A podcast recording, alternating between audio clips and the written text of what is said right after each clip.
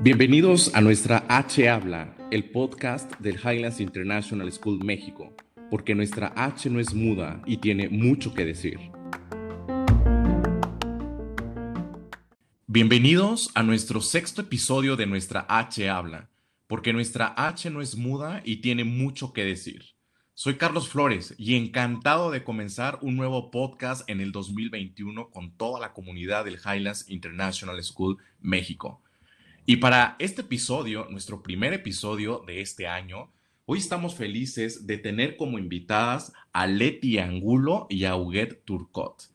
Ellas forman parte del equipo de formación del colegio, son consagradas del Regnum Christi y la verdad es que son piezas esenciales en el equipo directivo del Highlands. Buenos días, Huguet y Leti, qué gusto saludarlas. Muchas gracias, Carlos. Buenos días. Buenos días, buenos días. Estamos con la mejor actitud y súper contentas de estar en esta oportunidad. Eso, nombre, gracias a ustedes por haber aceptado la invitación y pues nada, hoy vamos a comenzar con, un, con, un, título que se llama La otra cara de la pandemia. ¿Por qué la otra cara de la pandemia? En los últimos días, bueno, no en los últimos días, yo creo que llevamos ya bastantes meses dándole vueltas al tema. Llevamos más de 10 meses viviendo en pandemia y no hemos dejado de hablar de ella. Y me pongo en primera persona. ¿Qué está pasando en estos 10 meses? O sea, yo creo que ya pasamos también por todos los sentimientos que podríamos experimentar. De repente ha sido como un tipo de montaña eh, rusa, de subidas, de bajadas. Empezamos con un grandísimo temor en el mes de marzo, cuando empezaban a llegar los primeros casos en nuestro país de este, de este coronavirus. Y, nos empezamos a encerrar y no podíamos creer y decíamos, ¿qué estamos viviendo? Esto es el medioevo, ¿en qué, en qué etapa de la vida? Y hoy, con el avance científico, con la comunicación que hay en el mundo, ¿es, ¿es verdad que está sucediendo esto? Yo, yo me preguntaba en su momento, ¿y qué es una pandemia? De repente, cuando nos estaban informando que había una pandemia mundial, casi, casi hasta googleabas y, y, qué se tiene que dar para que exista una pandemia y cuáles son los riesgos, etcétera. Y empezamos con un temor impresionante, empezó el confinamiento, todo el mundo reinventarnos.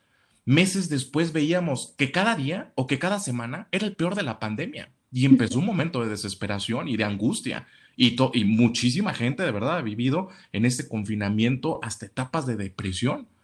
Y quizá llegó una etapa, no sé si les ha pasado a ustedes, en donde nos empezamos a relajar también, en donde dijimos, a mí quizá no me pase, en donde quizá me puedo conceder este permisito y donde quizá hasta me puedo salir a correr a la calle, me cuido, total, aire libre. Dios mío, ¿y qué es lo que está sucediendo? y volvimos con una segunda ola en nuestro país y hoy estamos de verdad, o sea, si es real, estamos en la peor semana desde que inició la pandemia en nuestro país. Y nosotros, bien, seguimos confinados, bien, seguimos, eh, quizá muchos de nosotros hemos experimentado el dolor en el prójimo de aquellas personas quizá queridas que hemos perdido y quizá de aquellos niños que están desesperados en casa y en la edad de un niño, en la realidad de un niño, están en un plan de, ¿y qué está pasando aquí? ¿Por qué no me habían dicho? Huguet, me gustaría comenzar contigo. Ayúdanos a salir adelante de esta pandemia y decir que el 2021, es más, ¿qué decir que el 2021? Que el 2020 contó y contó mucho, porque si no, pues echamos a volar 10 meses de nuestra vida. Buen día, Huguet, qué gusto tenerte aquí. Muchas gracias, Carlos, y gracias por esto que, nos dices. Es real. Nosotros hemos vivido, sufrimos, eh, hemos sentido impotencia, nos ha costado mucho tener que hacer renuncias y al mismo tiempo nos hemos dado cuenta de lo que somos capaces. Tal vez esta pandemia nos ha ejercitado algo en el corazón y nos ha estirado de forma distinta. Yo pienso en algunos casos de personas que han hecho de han hecho actos de generosidad que ellos ni siquiera se creían capaces de hacer.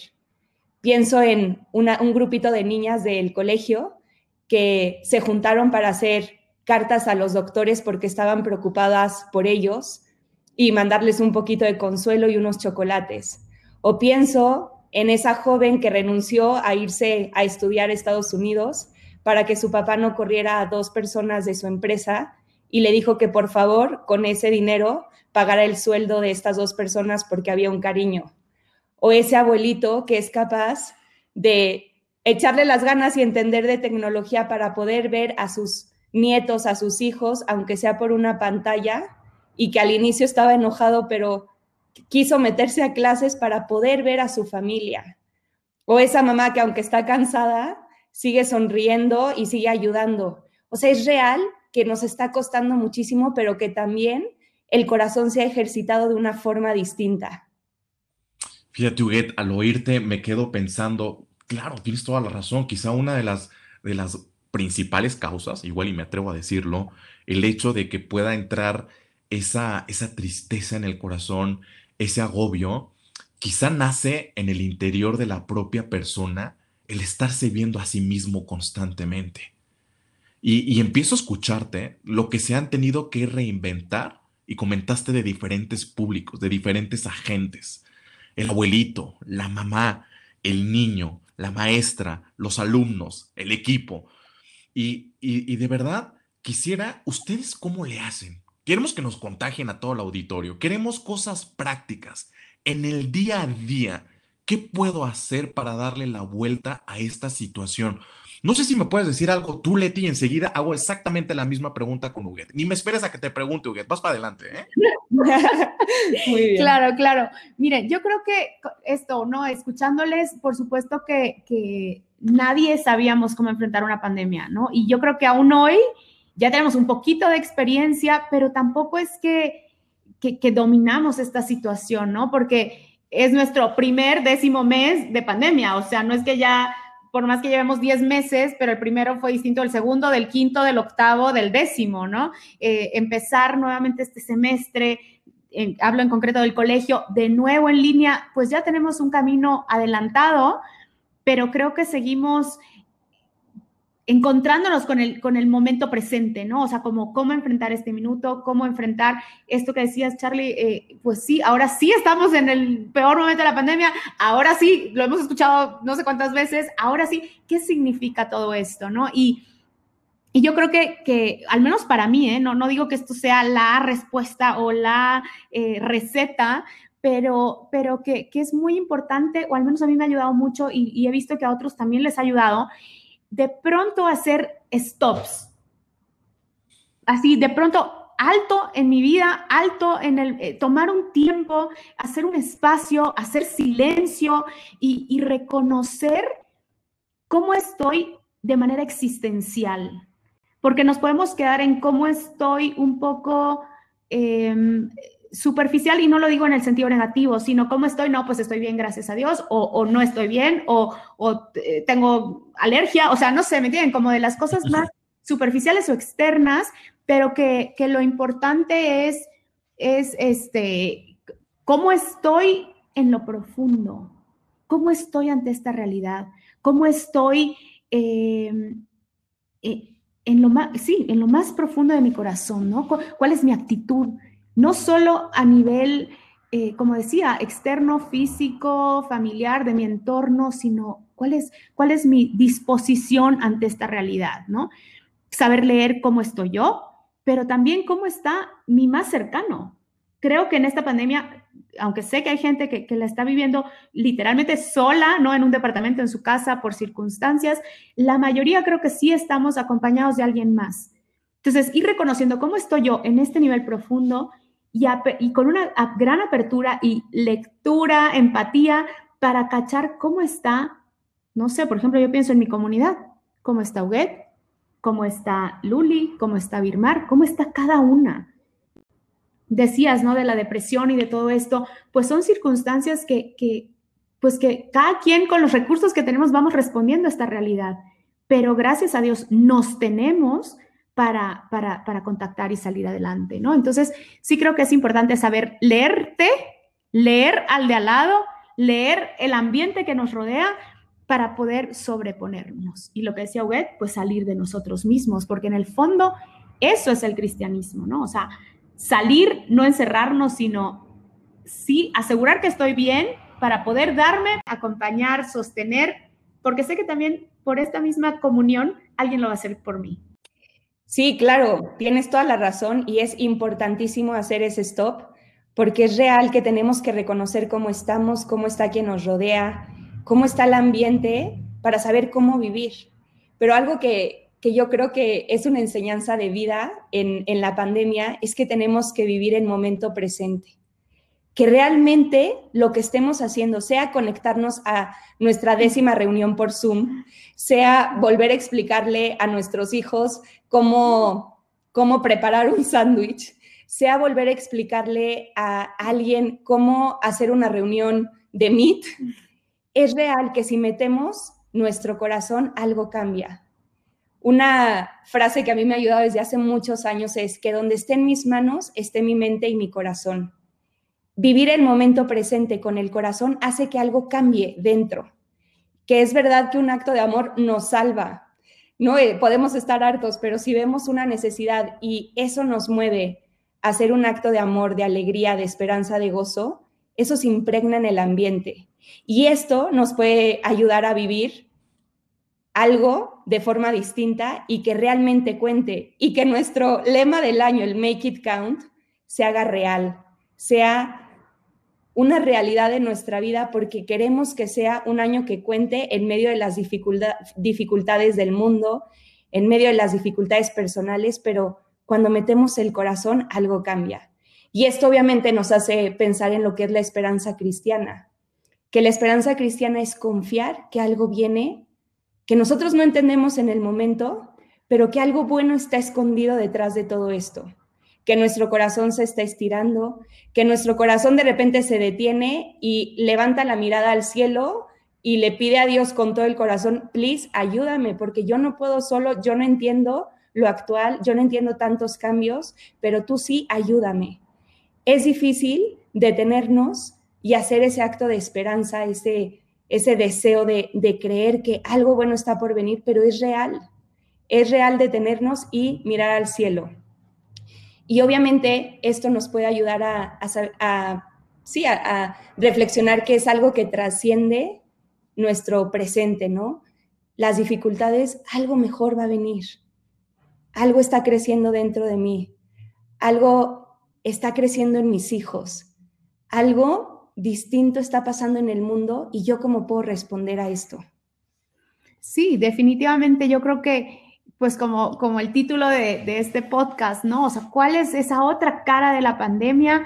Pues es de alguna manera esto que, que, hemos escuchado y seguro que mucho más, ¿eh? O sea, yo creo que si hacemos una encuesta, abrimos los micrófonos, pues podríamos enriquecer muchísimo esta perspectiva, pero, pero yo creo que esa otra cara es todo un ambiente de generosidad, de empatía, de ternura, esperanza, confianza y, como decía Huguet, ¿no? Eh, en, esta, esperanza cristiana que, no se desliga de la realidad, o sea, que no es ajena a la realidad, sino que con los pies bien sembrados en esta realidad, en esta tierra, en estas circunstancias, muchas veces adversas, ¿no? ¿Cuántos papás lo sabemos con situaciones económicas difíciles o, o ante retos eh, laborales muy fuertes, ¿no? O sea, tomar decisiones, eh, despedir, no despedir, recortar sueldos, eh, no sé, tantos restaurantes, todos estos servicios de pronto parados, o sea, como toda esta realidad, o sea, pies bien sembrados en la tierra con esta realidad,